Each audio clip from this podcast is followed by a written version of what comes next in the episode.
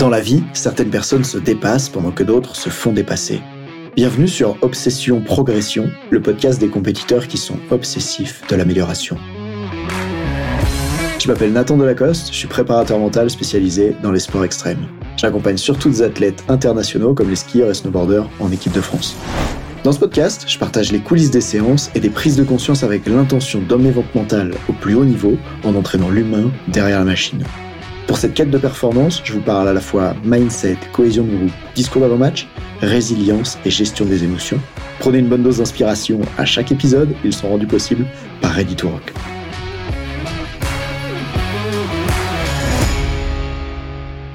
Bienvenue dans cet épisode hors série. Aujourd'hui, voici un épisode complètement différent des 60 autres déjà présents sur Obsession Progression. J'ai été interviewé comme expert dans le cadre d'une étude scientifique menée par le centre Léon Bérard à Lyon, un hôpital de référence au niveau français dans la lutte contre le cancer. L'étude à laquelle j'ai participé consistait à mesurer les effets de contenu d'information comme des vidéos, des audios, auprès d'un public estimé à risque de développer un cancer, pour étudier ainsi l'influence de ces contenus enregistrés sur l'adoption de comportements de santé. Bah oui, parce que pour réduire les risques de cancer, adopter certains comportements quotidiens plutôt que d'autres est utile, alors autant mesurer quelle méthode aide le plus les gens à durablement se comporter mieux, n'est-ce pas? Puisque souvent, on sait que se comporter mieux, ça aide, mais c'est difficile de se comporter mieux. Alors, mesurons les méthodes qui marchent. Eh bien, c'est cet enregistrement-là celui qui a contribué à l'étude que je m'apprête à te faire écouter, c'est celui que les patients ont écouté pour être aidés. Et maintenant, laisse-moi te dire une chose. Au début, quand on m'a demandé de faire ça, j'étais pas chaud, pas chaud du tout. Normal, le cancer, franchement, euh, je n'y connais rien ou presque, et je considère que le rôle d'un bon coach mental, c'est aussi de savoir dire où sont tes limites. Il y a une partie déontologique dedans. Mais quand Magali Dubois m'a dit que les patients s'expriment souvent en difficulté pour avoir de la motivation, pour avoir le temps de faire ce qui est bon pour eux, et le bon entourage, alors là, je me suis dit que c'était mon créneau. Qui de mieux que quelqu'un qui fréquente les sportifs de haut niveau pour expliquer comment faire chaque jour ce qu'il y a à faire, sans que ça paraisse une corvée, mais en y prenant du plaisir, et même en apprenant à gérer les moments difficiles, parce que oui, il y en a, et même des moments dans lesquels il n'y a pas de plaisir. D'ailleurs, vous n'imaginez pas le nombre de médaillés internationaux qui me disent qu'ils ont perdu la motivation, et on bosse ensemble pour que ça redécolle. Bref, j'étais entouré dans le cadre de cette étude par euh, d'autres experts. Pour l'anecdote, je suis passé au micro juste après Émeric Guillot. C'est le leader français et européen sur la recherche scientifique à propos de la visualisation et spécialiste de la préparation mentale, avec qui j'ai d'ailleurs travaillé depuis, notamment pour retour de blessure. D'habitude, Obsession Progression s'est centré sur le sport de haut niveau, les compétiteurs, les entraîneurs, mais je sais que vous êtes nombreux à m'écouter aussi pour d'autres domaines de vie. Je vous invite donc à découvrir cet épisode dans lequel je vais vous parler des défis que représente l'adoption de comportements de santé et comment dépasser la complexité qui empêche les changements. Ce sera utile à tous, aussi bien aux compétiteurs qu'aux non-compétiteurs. Normal, tous les êtres humains ont besoin d'une bonne santé, n'est-ce pas?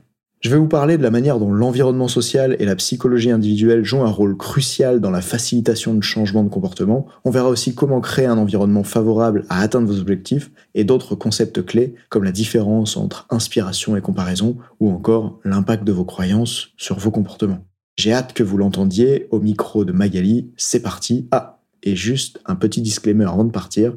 J'ai enregistré tout ça en 2022, donc pas mal de choses ont changé pour moi depuis. Tu verras dans la présentation. Bonne écoute. Je crois que l'on est tous capables d'adopter un mode de vie plus sain tout en se faisant plaisir. Cette capacité dépend de notre état d'esprit avant tout, c'est pourquoi dans cette série je pars à la rencontre de personnes très différentes, des sportifs de haut niveau, des coachs, des conférenciers, des experts, mais aussi des personnes comme vous et moi qui font face aux mêmes nécessités pour leur santé et leur bien-être. Je suis Magali Dubois, enseignante en activité physique adaptée et préparateur mental, et je vous souhaite à toutes et tous la bienvenue dans la série de podcasts Sentez-vous bien pour prendre soin de vous et de votre santé. Depuis la nuit des temps, l'homme a besoin des autres pour se construire et avancer. C'est le cas notamment lorsque nous apprenons à marcher ou à parler. Des expériences nous allient, des passions nous rapprochent, des valeurs nous unissent. Nous sommes des animaux sociaux dont les besoins d'appartenance, d'autonomie ou encore de reconnaissance influencent en permanence nos comportements. Dans ce podcast, vous allez comprendre en quoi nos interactions sociales et notre environnement ont un impact majeur sur nos habitudes comportementales. Aussi, nous verrons que nous pouvons faciliter la mise en place de nouvelles habitudes de vie en s'entourant d'alliés, en devenant l'allié de quelqu'un et même de nous-mêmes. Pour aller plus loin sur le sujet, j'ai choisi d'inviter Nathan Delacoste, préparateur mental et conférencier. Bonjour Nathan. Bonjour Wakili. J'espère que, tu vas bien. Je suis ravie d'être avec toi aujourd'hui. Et, nous, on se connaît depuis un certain temps, mais je pense que les personnes qui nous écoutent ne te connaissent pas encore. Alors, j'aimerais bien que tu peut-être tu te présentes. Ok, écoute, je suis ravi d'être là euh, aussi pour échanger avec toi. Euh, donc moi, c'est Nathan Delacoste, je suis coach mental, je fais aussi des conférences. Euh, mon activité, elle se divise essentiellement en deux parties. À la fois, j'accompagne des sportifs vers la performance, je les aide à être le plus performant possible, notamment en compétition et épanoui dans ce qu'ils font. Euh, j'accompagne des jeunes à partir de 12 ans jusqu'à des adultes, champions du monde de snowboard, etc. Et en parallèle de ça, je forme des entraîneurs à la préparation mentale pour qu'ils puissent eux-mêmes coacher le mental de leurs sportifs et pas juste l'aspect technique, par exemple. Alors comme c'est, tu nous parles de préparation mentale, c'est quelque chose d'assez spécifique. C'est vrai que tout le monde ne sait pas ce que c'est. Est-ce que tu pourrais peut-être nous, nous préciser un peu ça pour que ça donne du sens? Ouais, alors il y a plein de définitions qu'on peut trouver sur la prépa mentale dans les bouquins, etc. Moi, je préfère plutôt en parler de la façon suivante. 90% euh, des sportifs qui m'appellent, ils me disent Nathan, moi, euh, à l'entraînement, je suis performant, et en compétition, je perds mes moyens. Donc une partie de l'idée de la prépa mentale, c'est comment tu fais quand tu as un certain potentiel, quand tu sais déjà faire des choses, pour être capable d'être à 100% de ton potentiel, de ne pas perdre des moyens dans les moments qui seraient importants. Et il y a aussi toute cette idée de, après tout, quand moi j'accompagne des skieurs, il y a un skieur qui skie. Mais surtout, ce qui va m'intéresser, c'est l'être humain qui est le skieur qui skie. Et du coup, quand j'accompagne quelqu'un, j'accompagne pas juste le skieur, j'accompagne l'être humain qui est derrière. D'où la chose que je dis souvent, c'est tiens, allons entraîner l'humain derrière la machine. Et j'aime beaucoup cette idée de. Tu vois, quand on accompagne euh, peu importe quel type de personne, c'est de voir pas seulement ce qu'ils ont à faire, mais un peu qui ils sont derrière. Parce que ça a beaucoup d'impact sur la manière dont on peut les aider.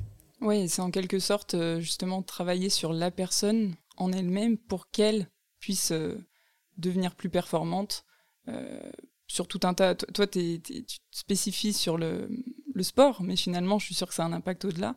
Et, ce que j'aime bien là-dedans, c'est que finalement, la préparation mentale, donc même si toi, tu n'accompagnes pas spécialement des personnes qui sont là pour changer leur comportement de santé, comme on va, on va essayer de faire le lien tout au long du podcast, bah, ça a quand même un, intérêt puisque tu vas travailler autour de l'état d'esprit, notamment. Euh, et, je pense que justement, pour aller changer, ses comportements, aller vers des, comportements de santé, on va avoir besoin en quelque sorte d'aller creuser un petit peu, euh, d'aller approfondir notre état d'esprit, de l'élargir. Et, euh, c'est en ça que je trouve je trouve justement la préparation mentale importante. Oui, tout à fait. Et puis le point commun aussi entre les sportifs qui essayent de performer et les personnes qui devraient ou qui veulent adopter des comportements de santé, c'est que l'environnement va être hyper important. Et ça, quand je parle d'accompagner l'être humain, c'est que quand j'accompagne par exemple une jeune skieuse qui rate en compétition, je vais pas m'intéresser juste à quel qu'elle rate sur les skis, mais euh, c'est quoi sa relation avec ses parents par exemple? Parce que si elle a peur de décevoir ses parents, euh, ça, peut avoir beaucoup d'impact ensuite sur ses performances. Et, du coup, on va s'intéresser à tout l'environnement qui est autour, quelle est la relation qu'elle a avec l'entraîneur, le soutien qu'il y a là-dedans, avec les, concurrentes de l'équipe ou les coéquipières, on peut le voir comme ça. Et pour ces personnes qui essayent d'adopter des comportements de santé, ben pour elles aussi, les êtres humains qui les entourent vont avoir beaucoup d'impact sur, euh, leur comportement. Si tu vas au restaurant et que tout le monde prend une fondue, tu as tendance aussi à prendre la fondue. Et, hum, et, je pense que ce genre de choses-là, ça va être hyper intéressant pour nous aujourd'hui. Oui, je, suis d'accord avec toi, d'autant plus que hum, justement, donc comme tu le dis, en fait, le problème en question, euh, quand par exemple on s'attaque euh, au comportement de santé, euh, ce qui va être difficile, c'est en effet bah, tout le terrain qui est, autour de nous, en fait. Et, souvent, on réfléchit un petit peu trop vite en se disant, mais comment je vais faire pour adopter mon, comportement de santé? Mais, finalement, on ne regarde pas forcément l'environnement dans lequel on, est en train de baigner. Euh, et, toi, justement, je me questionne un peu sur comment tu abordes ça avec euh, les personnes que tu accompagnes, comment tu viens sur ce terrain-là, et qu'est-ce que tu qu'est-ce que tu fais pour qu'elles ouvrent un peu les yeux sur ce sur cet aspect-là? Ben, Quand tu dis euh, comment je vais faire pour adopter les bons comportements, il y a un peu cette, cette façon de réfléchir qui est très liée à soi, en mode comment je vais faire pour, comme si tout dépendait de soi. Et on aime bien ça en 2022, cette vision des choses, en mode ça dépend de moi, je passe à l'action, je vais faire les efforts finalement, ça connecte pas mal à, la volonté, à une certaine forme de discipline. Mais je pense que ça, c'est surcoté. Et qu'on devrait réfléchir, réfléchir à l'environnement qui est autour de nous. Comment est-ce qu'il nous influence à faire les choses de façon plus ou moins difficile? Par exemple, ma situation personnelle, quand j'ai vécu le premier confinement, euh, de mon côté, j'étais chez moi dans un petit appartement avec un carrelage. D'un coup, j'avais plus du tout envie de m'entraîner, de prendre soin de moi, de, de faire du sport parce que cet environnement-là euh, était très différent de celui de quand je vais à la salle de CrossFit, qu'il y a 12 personnes qui s'entraînent autour de moi en même temps, qu'on est accompagné par un coach qui nous guide, qu'on se dépasse en même temps sur la même séance. Et, et du coup, quand j'accompagne des athlètes, souvent ils n'ont pas des problèmes de motivation, tu veux, donc on va, on va, peu bosser euh, sur ce plan-là. Euh, mais je pense à, par exemple, un coach sportif que j'avais accompagné qui lui me disait ben voilà Nathan moi j'aimerais arrêter de fumer parce que c'est quand même pas terrible d'être coach sportif et, d'accompagner mes, clients comme ça mais euh, voilà, je me sens obligé des fois d'aller fumer. Et je lui ai posé la question, tiens, toi, tu te souviens, euh, pour la, première fois, pourquoi tu t'es mis à fumer? Et il a repensé à ce moment où il était au lycée, et ça lui permettait d'appartenir au groupe des gens qui sortent à la récré et qui vont fumer ensemble. Et on voit que quand il est à sa salle de sport et qu'il sort pour fumer, en fait, je lui dis, ça sert à quoi pour toi ce moment-là? Il dit, ah, c'est un moment où je peux aller euh, socialiser avec les autres coachs qui, eux, fument aussi. il y a peut-être des interventions à faire chez les coachs. et du coup, j'ai trouvé super intéressant cette chose de, en fait, il fumait pas vraiment pour euh, ce que ça peut apporter le tabac en soi. Moi, je connais pas trop. Mais lui, il sortait surtout fumer pour pouvoir passer un moment social avec les autres. Et une question qu'on peut poser à ce moment-là, c'est tiens, est-ce qu'il y aurait un autre moyen de vivre cette chose qui est importante pour lui, c'est-à-dire les relations sociales, sans passer par le fait de fumer avec les autres? Ouais, je trouve ton, ton, exemple très pertinent et très parlant du coup autour du, tabac. Et euh, c'est vrai que quand on fait un petit peu le point sur notre, notre environnement euh, actuel, est-ce qu'on n'est pas entouré justement de, personnes qui, ont les mêmes comportements de santé que nous? Par exemple, dans, le cadre de, du coach sportif que tu as accompagné, lui, il était entouré notamment de, coachs qui fumaient. Donc, comme tu le dis, il était, euh, euh, comment dire, euh, il essayait d'appartenir à ce groupe, ce groupe-là en fait, et, d'entrer dans une forme de moule. Et ça, qu'est-ce que ça, quel poids ça va avoir en fait sur sur la suite, parce que c'est quand même quelque chose de, très fort de, vouloir appartenir à un groupe, et ça fait partie justement de, de, la société dans laquelle on vit. Ben, ça va être bien plus fort en fait que euh, la santé euh, en tant que telle. Par exemple, à l'époque, quand ils ont créé le dentifrice, il y avait cette idée où euh, ils disaient ben, brossez-vous les dents avec ce dentifrice et, vous aurez des dents saines dans 20 ans, quelque chose comme ça. Et en fait, le marketeur qui a développé le dentifrice, il s'est mis après à mettre du fluor dans le dentifrice pour que les gens ressentent immédiatement la sensation de fraîcheur en bouche. Et il a fait passer les gens d'un comportement de santé où ils pourraient voir que ça apporte de la santé à leurs dents dans 20 ans, à de la santé que tu peux ressentir tout de suite parce que ton haleine va mieux. Et le problème d'un comportement de santé, par exemple, qui serait je fume pas maintenant parce que ça va m'aider à aller mieux plus tard, ça peut t'amener à ne pas être dans le groupe social auquel tu veux appartenir maintenant. Et ça, c'est maintenant beaucoup plus violent que, que la santé dont on se rend pas trop compte, parce que concrètement, quelqu'un qui aujourd'hui décide de pas fumer, sa santé va pas se transformer maintenant. Par contre, qui décide de aujourd'hui ne pas aller vers ce groupe, ben ça crée un vide, ça peut créer une absence. Et, puis dans les relations sociales, on peut être rejeté très rapidement, beaucoup plus que ce que la santé va te confronter du jour au lendemain, je pense, à, un changement. Je vois, ce que tu veux dire et, c'est ça qui est difficile en fait parce que ce sentiment-là d'appartenir à un groupe, il est très fort et, comment on va faire pour en, sortir? Parce que c'est un peu un, cercle vicieux. Tu es avec euh, ce groupe-là, tu, tu, passes des bons moments, ça te procure du plaisir, du bien-être, etc. Et puis euh, tu, peux difficilement t'extraire de ce groupe-là en fait euh, d'une certaine manière. Comment Comment est-ce que tu... Bah, Qu'est-ce que tu as répondu finalement à ce coach, ce coach sportif, si on revient un petit peu sur, lui? Comment, comment vous y êtes pris, puisque lui, il était dans, dans cet environnement-là? Ah, Je comprends ta question. Il y a plusieurs choses, je pense, qu'on peut mettre en place. Et euh, à mon avis, ce qui marche bien, c'est de se poser aussi la question, tiens, ben, dans mon environnement, qu'est-ce qui peut favoriser le fait que j'adopte des comportements utiles? Il y, a, y a un podcasteur que je connais qui dit, euh, on est la moyenne des cinq personnes qu'on fréquente, et ça, c'est assez c'est assez connu cette idée-là. Et du coup, si on a certains comportements qu'on souhaite adopter, eh ben on peut rechercher quels sont les types de personnes qui aimeraient avoir ces comportements-là. Et peut-être que dans ton entourage, tu as des gens par exemple qui sont très sportifs et d'autres qui le sont moins. Eh bien, ça peut être de faire le choix de renforcer plus de relations avec ces personnes-là. Et par exemple, de le faire avec une personne. Une personne avec qui tu vas pouvoir fixer cette espèce de, co-responsabilité, comme un, partenaire de projet. Euh, imaginons si tu fais l'ascension d'une montagne, si tu vas à deux, il y a ce truc où quand toi tu es dans le dur, c'est possible que la personne qui est à côté, elle te soutienne. Et l'autre fois, ça m'est arrivé pas plus tard que la semaine dernière où je conduisais au volant, fallait faire 9 heures de route pour traverser de la Bretagne jusqu'à Grenoble. Et franchement, je me serais juste arrêté si j'étais tout seul. Mais le fait d'avoir quelqu'un qui est capable de prendre le relais et de dire euh, on y va, euh, ou de juste, tu vois, participer à la conversation, etc.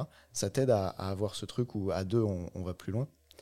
Dans un exemple aussi petit que, celui-là, je veux dire. Et, et l'autre chose que tu peux faire aussi, c'est comment tu t'organises l'environnement. Tout à l'heure, en off, on parlait de cette histoire de tablette de chocolat. Je pense qu'on a tous remarqué chez nous que les fois où il n'y a pas de chocolat dans le placard, ni de glace au congélateur, c'est quand même beaucoup plus facile de ne pas en manger que quand il y en a. Notamment parce que l'effort que ça demande de dire non, l'effort que ça demande de refuser le chocolat ou la glace est beaucoup plus difficile quand elle est juste devant toi et facilement accessible que quand si tu veux manger du chocolat ou la glace, il faut sortir de chez toi, marcher un kilomètre, admettons que le magasin le plus proche soit un kilomètre, pour aller le chercher, etc. Et du coup, c'est vraiment comment tu organises ton environnement pour faire en sorte qu'il y ait besoin de moins de volonté et que ce soit beaucoup plus facile d'adopter les bons comportements. Et, toi et moi, ce pourquoi on est là, je pense, pour en parler aujourd'hui, c'est le faire non seulement avec les objets autour de soi, les objets en tant que, nourriture par exemple, mais surtout le faire avec les personnes. Et une chose que peuvent faire peut-être euh, ceux qui nous écoutent, c'est de se demander, tiens, bah, par rapport à l'objectif que j'ai envie d'atteindre, admettons que c'est de faire euh, de l'activité physique tous les jours, euh, qui peut m'aider à accomplir ça, voire même qui serait intéressé par ce projet de s'engager tous les deux à le faire? Tu interviens sur différents terrains et j'aime beaucoup, en fait, c'est d'une part comment faciliter en fait mon environnement pour passer à l'action. Et, là, là, là, tu mets vraiment en concurrence, on va dire, le, la volonté, la discipline par rapport à l'environnement qui sera plus facilitant, plus aidant. Et, j'aime beaucoup cette notion parce qu'on a tendance à dire que pour avoir une nouvelle habitude, il faut s'astreindre en fait à une certaine discipline et que, que sans gros efforts, euh, ça va être compliqué d'y arriver. Et, euh, j'aime beaucoup l'exemple du, chocolat qui me parle, bien, bien entendu, euh, où, là vraiment, bah, c'est sûr que si le chocolat est dans le placard, ça va être d'une violence extrême parfois de, de, de, ne pas, de ne pas y aller, de ne de ne pas piocher dedans, alors que s'il est tout simplement pas dans le placard, complètement, c'est beaucoup plus, beaucoup plus facile. Tu as raison. Et d'ailleurs, le, problème de ça, c'est en termes de culpabilité, tu sais, quand on attend de soi d'avoir le bon comportement qu'on fait reposer ça que sur la volonté, en mode il y a le chocolat dans le placard, allez, je résiste, je vais pas en manger parce que je sais que c'est mieux pour moi de pas en manger. Évidemment, tu vas craquer parce que par exemple, tes émotions font que tu te sens pas bien. Si tu manges du chocolat, tu vas mieux. En plus, c'est des choses qu'on a démontrées, etc. Euh, il y a même l'impact du sucre sur la dopamine. La dopamine, c'est l'hormone du plaisir qui fait que tu te sens mieux. Donc il y a plein de choses à l'intérieur de toi qui peuvent te pousser à adopter ces, on va dire, mauvais comportements de santé.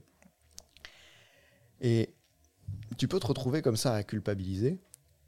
Et autant chez des athlètes de très très haut niveau, je pense que pour performer au plus haut niveau, chez ceux que je rencontre, chez les champions olympiques que j'interviewe, les champions du monde, etc., tu retrouves chez eux une capacité à la fois à avoir un environnement qui favorise vraiment la performance, mais aussi une volonté, une discipline incroyable. Et c'est probablement ça qui fait qu'ils sont au plus haut niveau international. Mais franchement, pour adopter des comportements de santé, il n'y a pas besoin d'avoir la volonté et la discipline d'un champion olympique. Tu peux juste décider d'être un peu comme moi, d'être un peu feignant. Feignant au sens où, plutôt que de t'en vouloir quand t'as pas la discipline pour faire les choses, tu pourrais juste te dire, tiens, bah, comment je peux organiser mon environnement pour que ce soit plus facile pour moi d'adopter les bons comportements? Et par exemple, j'ai commencé à faire de la musculation, j'avais 16 ans, et pendant des années, j'en ai fait. Et il y a un moment donné où j'avais plus du tout la motivation d'aller à la salle pour soulever des poids, avoir un corps en meilleure santé, etc. Et puis j'ai rencontré le CrossFit. Et il s'est passé ce truc un peu bizarre au CrossFit où, ben, au lieu d'être tout seul face à ta séance, il y a juste des gens autour de toi qui font la même séance et qui eux aussi pendant une heure sont dans le même bateau, ils font face aux mêmes difficultés. Si le coach il a dit bah voilà, il y a des squats, des tractions à faire aujourd'hui, euh, faites les 5 tours le plus rapidement possible dans le même bateau avec tout le monde. Et ça, ça favorise vraiment le fait de, vouloir se donner à fond. Tu vois les autres qui suent à cause de toi, non pas à cause de toi, qui suent à côté de toi. Et ça, favorise vraiment ce comportement-là. Du coup, s'il y a une chose pour la santé que j'ai remarqué qui est vraiment efficace, c'est d'attendre moins de soi une volonté de ouf et plutôt d'être centré sur comment je peux modifier l'environnement. En plus, ça, ça va avoir de l'impact à long terme. C'est-à-dire que la volonté, à court terme, on peut en avoir, mais c'est plutôt comme une jauge d'essence qu'on aurait et l'essence, ben, dans le réservoir, tu vois, ça se vide. Et je vois plutôt, moi, euh, l'environnement social qui t'aide comme une forme de panneau solaire. Tu sais, un truc qui tout le temps sera en train de se recharger.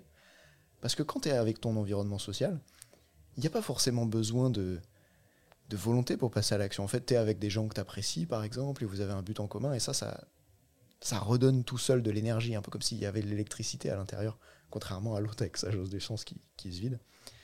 Et, du coup, toi, je, me demande, euh, parmi les, gens que tu accompagnes, est-ce que tu vois une, certaine forme chez eux de comment ils trouvent les bonnes personnes pour les aider dans, dans ce projet-là? Tu me parlais de comment ils peuvent être co-responsables tout à l'heure en, off. Comment faire ça d'après toi? Ça me fait penser à ce que tu dis, à trouver un groupe en fait de pratique. Je reprends ton exemple du CrossFit. C'est sûr que d'aller pratiquer en, groupe, on va avoir euh, déjà un certain dynamisme, un certain, une certaine ambiance qui est, qui est assez agréable à retrouver. Et c'est ce qu'on essaye de conseiller aux personnes, ou c'est ce qu'elles-mêmes nous, nous, disent en général. Euh, bah, j'ai pas envie de marcher parce que j'ai personne avec qui marcher en fait. Ça c'est vraiment un exemple qu'on entend très souvent. Et il y en a d'autres qui vont nous dire, bah moi depuis que j'ai trouvé justement un groupe, un groupe de marche ou un groupe pour pratiquer n'importe quelle activité, c'est beaucoup plus facile. Et, je repense encore à, l'exemple d'une personne, une fois que j'accompagnais justement sur une séance de, marche nordique au parc. Et euh, à la fin de la séance, il faisait vraiment pas beau ce jour-là. Et, je vois une, cette personne me dit, euh, euh, mais là-bas, il y a, quelqu'un qui est en train de, marcher tout seul, de s'entraîner, mais oh, je sais pas comment il fait lui. Il est tout seul. moi, s'il n'y avait pas le groupe, ça serait beaucoup plus compliqué en fait. Et elle, elle avait justement réussi à, se servir de, l'environnement, à faciliter son environnement pour que ça lui demande moins de, discipline ou moins de volonté. Mais en même temps, elle avait quand même besoin de se rendre au rendez-vous, en fait. Et, euh, là, ça peut faire le lien un petit peu aussi avec le regard des autres. Parce que, ben oui, on, est, d'une certaine manière, euh, on fait partie du groupe, donc on est là pour soutenir les autres, s'encourager mutuellement. Et en même temps, si on vient pas, ben on peut avoir aussi un petit peu euh, cette peur de décevoir, ce, Ouais, et c'est génial que tu parles de ce regard des autres parce que quand j'accompagne des jeunes sportifs, souvent c'est un sujet sur lequel on va bosser. Et, c'est toujours perçu comme quelque chose de négatif. Tu vois, genre il faut que je me euh, libère du regard des autres, que je me libère de la peur du regard des autres. Je pense à ces jeunes skieuses que quand elles ont les copines qui les regardent skier, elles ont peur que si elles ratent un virage, elles soient humiliées, rejetées au sein du groupe, etc. Et du coup, le regard des autres, souvent c'est quelque chose qu'on perçoit comme, comme limitant, on voudrait être capable de se détacher de ça. Mais en fait, c'est ni bien ni mal si on arrive à l'utiliser d'une certaine manière, ça peut renforcer à fond la motivation. Euh, un peu dans la situation dont tu parles toi, où si tu as rendez-vous avec quelqu'un pour aller, je sais pas, marcher à deux ou courir à deux, tout seul tu pourrais être tenté de pas y aller parce qu'aujourd'hui t'es pas en forme. Mais tu vas quand même pas poser un lapin à la personne à qui tu as donné rendez-vous. Parce que socialement ça passerait mal et tu aurais peur peut-être d'être rejeté par cette personne-là dans le futur, etc. et je trouve que cette peur-là sociale à ce moment-là, bah, en fait, elle est utile pour adopter le bon comportement de santé. Et du coup, c'est un peu, euh, tiens, bah, en considérant le cerveau et, comment il est conçu, tu vois, de quoi il a peur, de quoi il a besoin, c'est pour ça qu'aujourd'hui on parle d'environnement social, bah, c'est comment on peut utiliser un peu ces leviers-là pour nous, plutôt que de les subir. En quelque sorte, en quoi, en quoi euh, le regard des autres, là, tout de suite, il m'est utile, en fait? Euh, J'aime bien, bien cette question, d'ailleurs, on en avait déjà parlé avant tous les deux, où ou, comme tu dis, le regard des autres, faut, faut arrêter entre guillemets de dire que c'est que négatif. Et, euh, et, là, pour elle, pour, si on reprend l'exemple de cette personne, c'était ultra utile pour elle en fait d'avoir ce, cette, cette pression intérieure du regard des autres qui peut être très très positive. C'est ça. Après, attention à comment on l'utilise, parce que c'est vrai que si ça finit par être tout le temps des il faut, tu vois, on pourrait être dans des groupes d'entraînement, par exemple, où euh, il faut que j'aille m'entraîner parce qu'il y a d'autres personnes qui sont là. Et le il faut à long terme, il a plutôt tendance à réduire la motivation. Du coup, si on peut trouver quelque chose que les gens ils ont, tiens, bah, j'ai envie de faire ça plutôt que il faut. Mais de manière ponctuelle, je trouve que c'est vraiment ok de, s'appuyer là-dessus. Parce que il y a souvent des gens, euh, par exemple, euh, des, sportifs qui, euh, avant de travailler avec un coach mental, ne veulent pas le faire pendant des mois ou des années. Parce que il faut que j'y arrive tout seul. Et tu il y a ce truc d'ego un peu de ben, si j'y arrive tout seul, c'est mieux, je serai quelqu'un de plus fort. Mais qu'est-ce que ça donne si, si la personne elle est plutôt centrée sur euh, tiens, ben, ce qui compte vraiment pour moi, c'est de progresser. Et du coup, je vais aller chercher à influencer mon environnement juste pour pouvoir progresser. Donc tout dépend en fait de, de ce qui va être important pour la personne. C'est ça que tu essayes de nous dire? Tout, tout dépend en fait de, de ce qu'elle recherche en termes d'objectifs, notamment de vouloir progresser ou de vouloir, on va dire, se, se, satisfaire personnellement euh, au-delà de, de, bah, comme tu le dis, euh, au niveau de l'ego, est-ce que est-ce qu'on a envie de privilégier l'ego, c'est ça? Ou est-ce qu'on a envie de, bah, de progresser, d'aller plus loin en fait? Ouais, il peut y avoir de ça. Bah là, en fait, on est en train de se questionner sur c'est quoi les, différents leviers de motivation qu'on peut avoir. Et c'est sûr qu'il peut y avoir le plaisir, par exemple, quand tu fais euh, de la marche en montagne, il y a le plaisir du paysage autour de toi, le vent qui souffle dans les oreilles, toutes ces choses-là. Mais il y a aussi des activités qui apportent pas vraiment de plaisir en tant que tel. Par exemple, quand je fais du crossfit, c'est tellement douloureux que je ressens pas un grand plaisir à faire ça. Franchement, je préfère aller faire du snowboard. Mais par contre, j'ai plaisir en crossfit à progresser techniquement sur les mouvements, ou à être capable de soulever de plus en plus lourd au fil des séances, à faire des pompes euh, les pieds en l'air, enfin des choses comme ça. Euh, ou juste aussi à voir mon, mon, corps progresser, parce que c'est quelque chose de sympa de partir d'un corps qui est peut-être euh, moins esthétiquement sympa à voir pour moi, et, d'aller vers ça. Et du coup, je suis capable de, de retarder dans mon cerveau le moment auquel je prends le plaisir. Et c'est ça qui est un peu en compétition avec le chocolat, c'est quand tu manges le chocolat, tu as un plaisir tout de suite, alors que quand tu fais du, une séance d'entraînement difficile, par exemple, ça peut être douloureux tout de suite pour un plaisir plus tard. Et malheureusement, je pense qu'en 2022, on a eu l'habitude un peu, avec cette société dans laquelle tout va de plus en plus vite. Tu vois, tu, veux qu'on vienne te chercher, t'appelles un Uber, tu veux, recevoir à manger, tu vas sur tel site de, commande de pizza, où hier soir on a mangé tous les deux chez une marque célèbre qui te livre à vélo. Et du coup, on a eu l'habitude de recevoir ce qu'on veut immédiatement. Et, au niveau de. J'entendais un, un, neuroscientifique euh, américain qui parlait de ça récemment, dans lequel normalement la dopamine, c'est l'hormone qui arrive pendant le chemin que tu parcours pour arriver à l'objectif. La dopamine, c'est l'hormone du plaisir et de la motivation. Et sauf que maintenant, c'est tellement facile d'arriver à l'objectif final, comme d'avoir à manger qui est près devant soi, de se déplacer du point A au point B, de parler à quelqu'un tout de suite parce qu'on a la communication, on n'a plus besoin de traverser le pays pour s'adresser à quelqu'un. C'est devenu tellement facile de s'adresser à ces personnes-là que on a la dopamine qui arrive que au moment du résultat final, alors qu'en fait, on pourrait avoir cette dose dans le cerveau de motivation et de plaisir juste sur le fait d'être sur le chemin. Et c'est ça que personnellement je ressens quand je m'entraîne. Euh, c'est cette dose de motivation sur le chemin et j'essaie de, pouvoir être concentré là-dessus. Et quant à ces personnes autour de toi, ça vient favoriser aussi euh, d'autres hormones qui sont là, comme euh, l'ocytocine. Alors c'est souvent connu comme l'hormone du câlin, mais c'est aussi cette hormone du, soutien social, l'hormone qui fait que quand tu es stressé, ça te pousse à aller vers les autres. Et vraiment, il y a, dans la, biochimie du cerveau des choses qui sont faites pour que, au lieu de mettre plein de volonté dans ce qu'on fait, on puisse juste se questionner sur tiens, bah, c'est quoi l'environnement qui serait aidant et qui va aller dans, dans le bon sens de comment il fonctionne le cerveau, tu vois.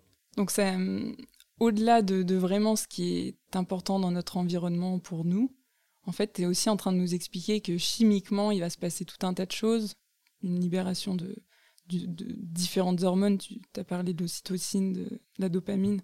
On pourrait aller plus loin, parler de l'endorphine, de, la sérotonine, etc. Mais, mais, donc, chimiquement, il se passe énormément de choses. Et, c'est ce qui fait qu'après, on ressent ce, fameux bien-être euh, pendant ou après l'activité. Euh, si je reviens sur l'activité en question que tu pratiques, donc sur le crossfit, euh, sans le groupe, ça donnerait quoi? Eh ben, J'ai essayé des fois. notamment parce que pendant le confinement, tu vois, il y avait que les éducateurs sportifs qui avaient droit d'accéder aux salles de CrossFit, les autres ne pouvaient pas venir avec ça. Donc je m'entraînais un peu tout seul, dans cette salle à laquelle j'avais accès. Et euh, c'est beaucoup plus dur. C'est beaucoup plus dur de. Tu sais, si, pendant la séance, il y a une échelle d'intensité, par exemple, si on pouvait être à 10 sur 10 ou 8 sur 10, bah, j'ai beaucoup plus de mal à aller vers le 10 sur 10 quand je suis tout seul. Et surtout, c'est beaucoup plus dur d'enchaîner régulièrement les séances. Parce que ça me demande une telle dose de volonté de faire ça tout seul, qu'après la volonté elle est épuisée, comme vraiment une jauge d'essence qui, qui, s'est vidée, et il faut plusieurs jours pour que ça se re-remplisse à nouveau. Alors que si je le fais avec le groupe, ça va beaucoup moins impacter, on va dire, mon réservoir de volonté. Et du coup, ben, dès les jours suivants, je peux utiliser la volonté dont j'ai besoin pour, par exemple, faire le pas de sortir de chez moi et aller à la salle, et utiliser le groupe pour pouvoir mieux vivre la séance. Donc tu as ça qui rentre en compte, et aussi vraiment tu as cette forme de. Pour moi, pendant la séance, il y a ce truc de, dépassement de soi qui est beaucoup plus facile quand tu vois qu'à côté, sur. Euh, je sais pas, à côté aux, tractions, il y a quelqu'un qui en a fait deux de plus que toi. Ben, le petit esprit de compétiteur à l'intérieur de moi a juste envie de pouvoir le rattraper, tu vois. Et, euh, rien de mal placé là-dedans. En fait, c'est juste super aidant de ne pas faire la compète seulement contre soi-même, mais aussi contre les autres. Et, une chose que je me questionne sur les, les personnes que toi tu cherches à, aider à adopter des comportements de santé, Souvent, ce ne sont pas des compétiteurs ou compétitrices, n'est-ce pas? Mais on peut imaginer qu'à l'intérieur d'eux, quelque part, il y a comme une partie compétitrice. Et même s'ils ne vont pas s'inscrire à une compétition fédérale de quoi que ce soit à la fin de l'année, bah, je me demande si ça pourrait les aider ou pas. De parfois chercher à, faire une petite compétition avec les autres, tu sais. Ouais, totalement. Je pense que même s'il n'y a en effet pas de compétition à la clé, il y a il peut y avoir justement cette petite compétition à l'intérieur de soi. Je pense, euh, ça me fait penser à ma mère qui, euh, qui fait de la marche euh, active en fait dans un groupe. Et, je l'entends souvent me dire Ah, bah j'ai essayé de marcher plus vite que les autres, alors je me, mettais, je me mettais tout devant pour garder le rythme, etc. Et en fait, d'une certaine manière, même si elle participe pas à des compétitions organisées, c'est son petit challenge et c'est ce qui fait qu'elle a envie de se dépasser. Et c'est grâce à justement bah, aux autres en fait qu'elle va aller au-delà de ses, ses, capacités. Et toi, au, au, CrossFit, finalement, donc ce que tu nous as un petit peu dit, c'est que sans, sans ce groupe-là, bah, tu vas mobiliser davantage de discipline, davantage de volonté. Et, je suis même en train de me dire, ça se trouve, tu libères moins d'endorphines, moins, moins, moins d'hormones en tout cas, parce que tu vas peut-être un petit peu moins te dépasser. Donc finalement, c'est comme si euh, tu allais, allais euh, on va dire, moins, moins ressentir ce, bien-être euh, comme pleinement, en fait, comme tu pourrais le vivre euh, avec un, groupe, c'est assez drôle ça. Alors j'ai pas les études scientifiques là-dessus, mais c'est sûr que tu vois, à la fin d'une séance de CrossFit, tu viens de taper dans la main avec l'autre, et on peut imaginer qu'un peu à l'image de ce câlin, alors certains se disent qu'à partir de 20 secondes, ça libère de l'ocytocine, tu vois. Un peu à l'image de ce câlin-là, quand tu viens vers les autres et que tu vas célébrer à deux ou à plus, à 10, 12, le fait d'avoir fini la séance, évidemment que là, il y a quelque chose qui se passe. Et, tu vois, une chose qu'on n'a pas dit par rapport à l'importance de l'environnement social, c'est que ça peut être aussi un super euh, starter. Parce qu'après tout, pour adopter des comportements de santé, euh, ou juste des comportements tu vois, de reprise d'entraînement pour un athlète de haut niveau, par exemple, qui a arrêté ou après une blessure, etc., souvent c'est le premier pas qui va être le plus difficile. Un peu comme si on avait une voiture qui est à l'arrêt et qu'on veut la pousser. Au début, la faire commencer à bouger de quelques millimètres, c'est très très dur. Et une fois qu'elle est en route, pour ceux qui ont déjà essayé de tomber en panne de batterie, euh, ça commence à être beaucoup plus efficace. Et bien justement, soit au début, on peut utiliser une dose énorme de volonté pour démarrer, mais pas forcément tout le monde a ça. Et j'ai envie de dire, euh, c'est OK. Ou pas forcément tout le monde a ça tout le temps, à tous les moments où il aurait besoin de déclencher le bon comportement.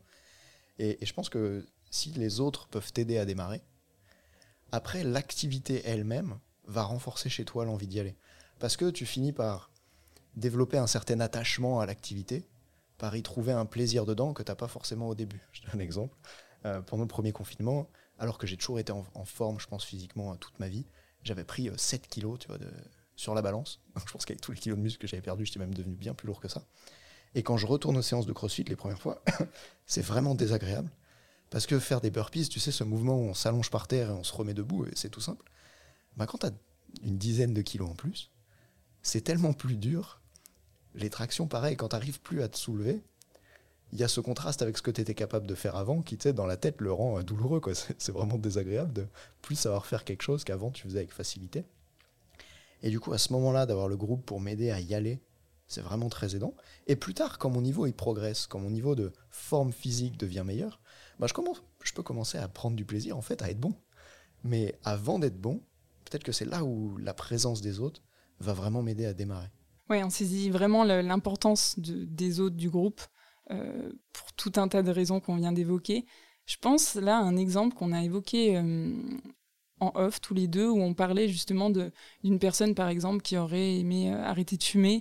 Et, en creusant, on serait rendu compte qu'en fait, dans sa famille, tout le monde fume. Du coup, bah, c'est très compliqué. Ça peut être la même chose pour une personne qui veut faire plus attention à son alimentation et qui se retrouve à manger à côté de son frère ou de sa sœur qui, qui mange n'importe comment, par exemple. Pour ces personnes-là, c'est pas forcément évident parce que leur entourage, en fait, n'est pas, n'est pas toujours aidant.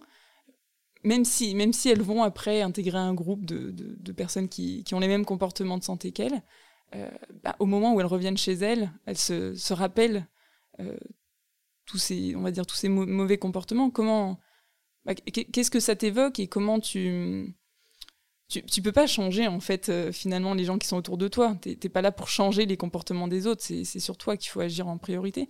Ouais, c'est vraiment intéressant ce que tu dis. Je pense qu'il y a là on parle plus du mindset qu'on a évoqué tout à l'heure et, c'est quoi les croyances que tu as autour de ça? Et par exemple, une des croyances, ça pourrait être que tes proches, ils, vont t'en vouloir ou te trouver bizarre si tu changes de comportement. Si tout le monde mange très gras d'habitude ou que tout le monde fume et que tu te mets à plus fumer, tu pourras avoir peur d'être rejeté du groupe.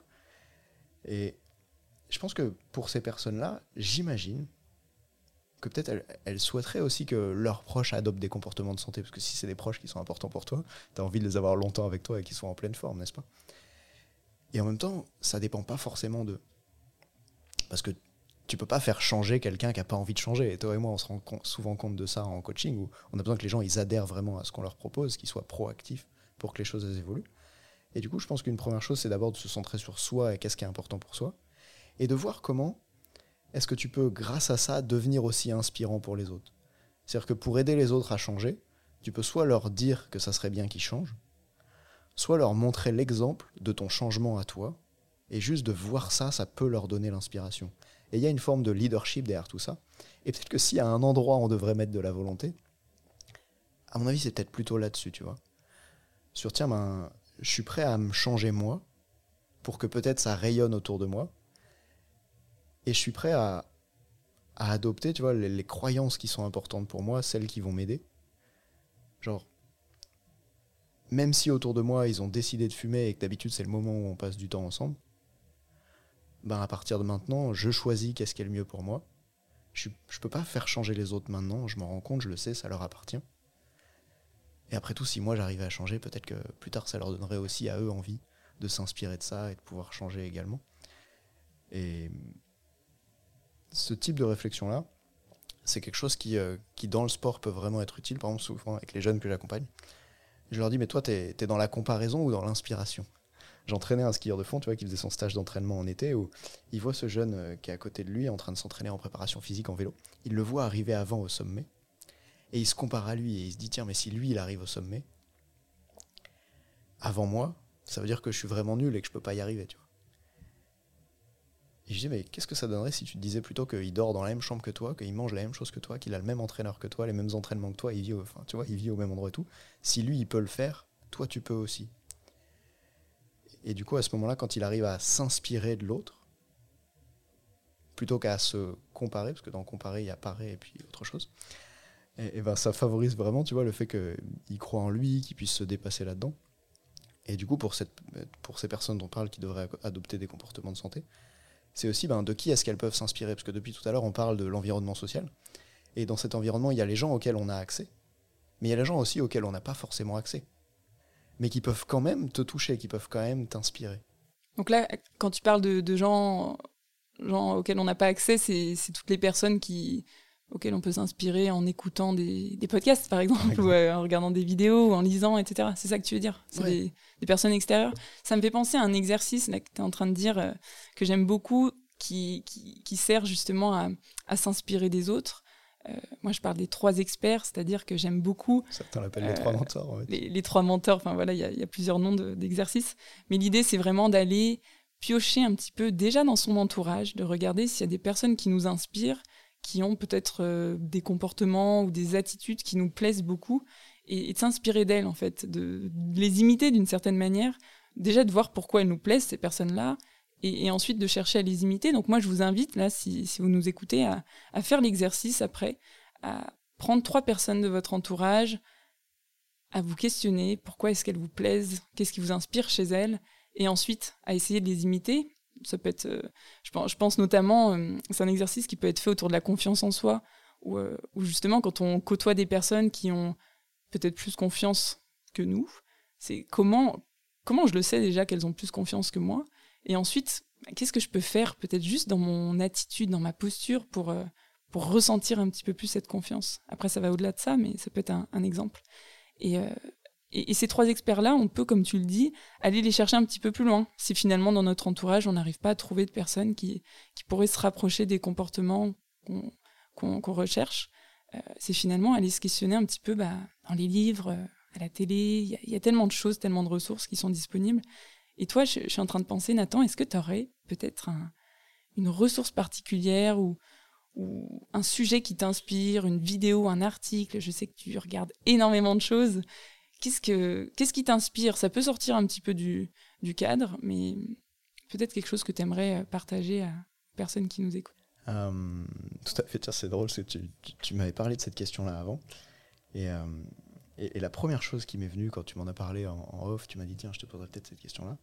C'est, euh, c'est cette conférence TEDx et, le bouquin qui a suivi de Kelly McGonigal, une américaine, il me semble, qui en fait le bouquin s'appelle euh, The Upside of Stress, un peu la face positive du stress.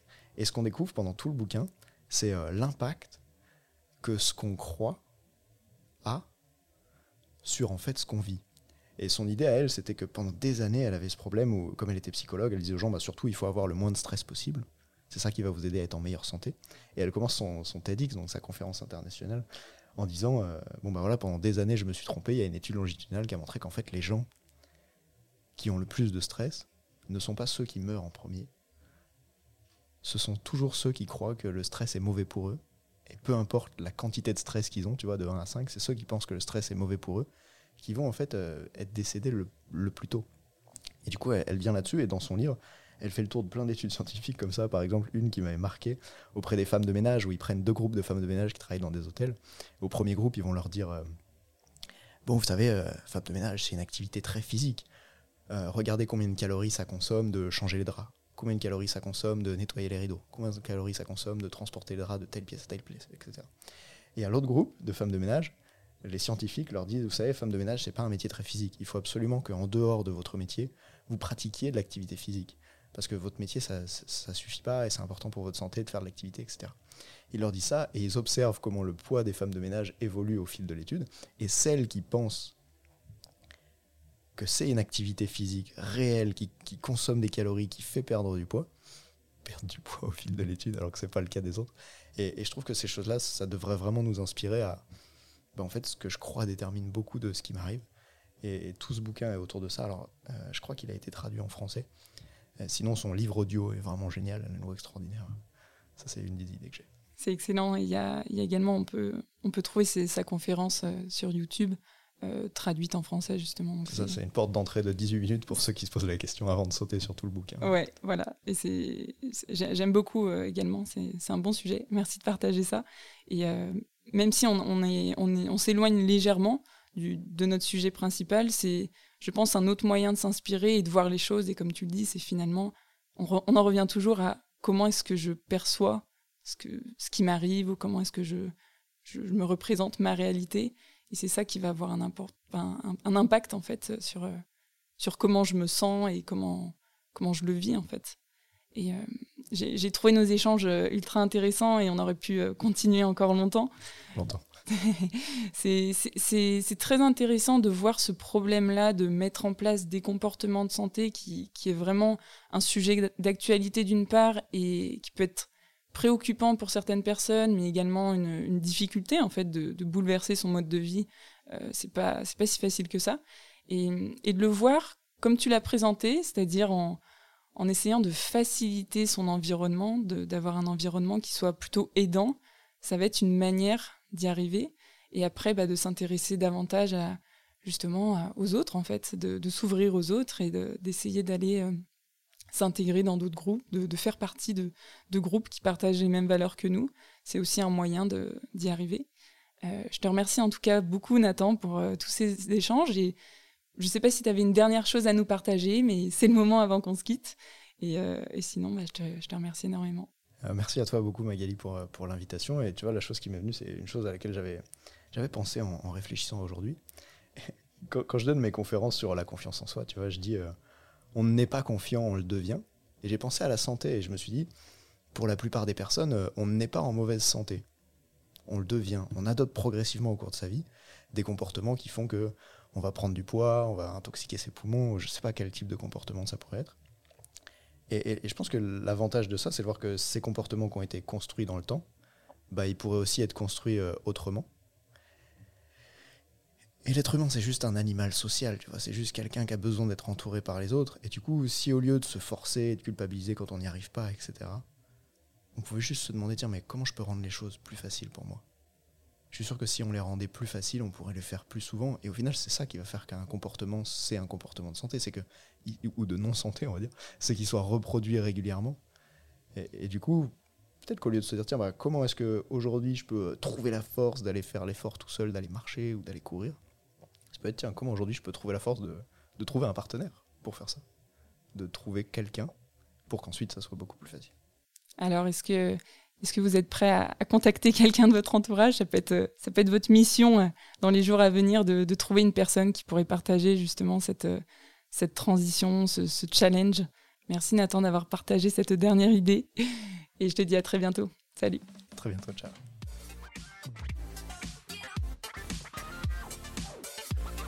Ce podcast vous a plu N'hésitez pas à partager vos commentaires directement dans l'application Visport. Ce podcast vous a été proposé par le Centre Léon Bérard. C'est à nouveau la voix off de Nathan. J'espère que vous avez adoré cet épisode un peu différent. D'ailleurs, pour ceux que ça concerne le plus ou qui ont adoré, vous aurez peut-être une chance de travailler avec Magali Dubois, celle qui m'a interviewé. En effet, après ce projet à l'hôpital Léon Bérard, elle a lancé son activité en tant que prof d'activité physique adaptée et préparateur mental. Elle mélange à merveille les deux disciplines pour accompagner les personnes sédentaires ou qui ont du mal à se mettre au sport. Elle a créé ainsi Movemental et partage plein d'idées intéressantes. Je vous invite à la découvrir, peut-être sur Instagram, peut-être en podcast, et travailler avec elle, sauf si vous êtes compétiteur ou entraîneur. Là, c'est évidemment avec moi que ça se passe. D'ailleurs, Magali, c'était une de mes dix premières clientes en 2018. Elle a ensuite, quand elle est devenue préparatrice mentale, elle a été coach au sein de mon équipe chez Ready to. Alors, j'ai toute confiance en elle. Vous pouvez y aller presque les yeux fermés. Je dis presque les yeux fermés parce qu'elle va pouvoir faire du sport. Bref, à très vite pour le prochain épisode dans lequel je vous parlerai d'un patineur olympique. Salut.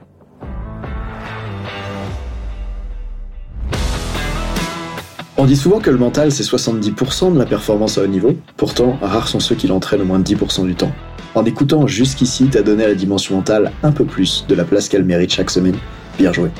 Ma mission audacieuse, c'est d'aider le monde du sport à se transformer en profondeur et je veux faire en sorte que plus aucun coach ne passe à côté de la psychologie de ses athlètes. C'est pour accomplir ça que je crée une tonne de vidéos sur YouTube et des épisodes comme celui que tu viens d'écouter. Alors, je vais pas te demander d'inscrire de force tes amis au podcast et en même temps, si tu peux en parler à quelqu'un qui va l'adorer, quelqu'un à qui ça serait utile, ta recommandation elle signifie beaucoup pour moi. Si chaque auditeur en parle juste à deux autres, l'année prochaine, on sera des milliers de fois plus nombreux avec l'obsession progression. Salut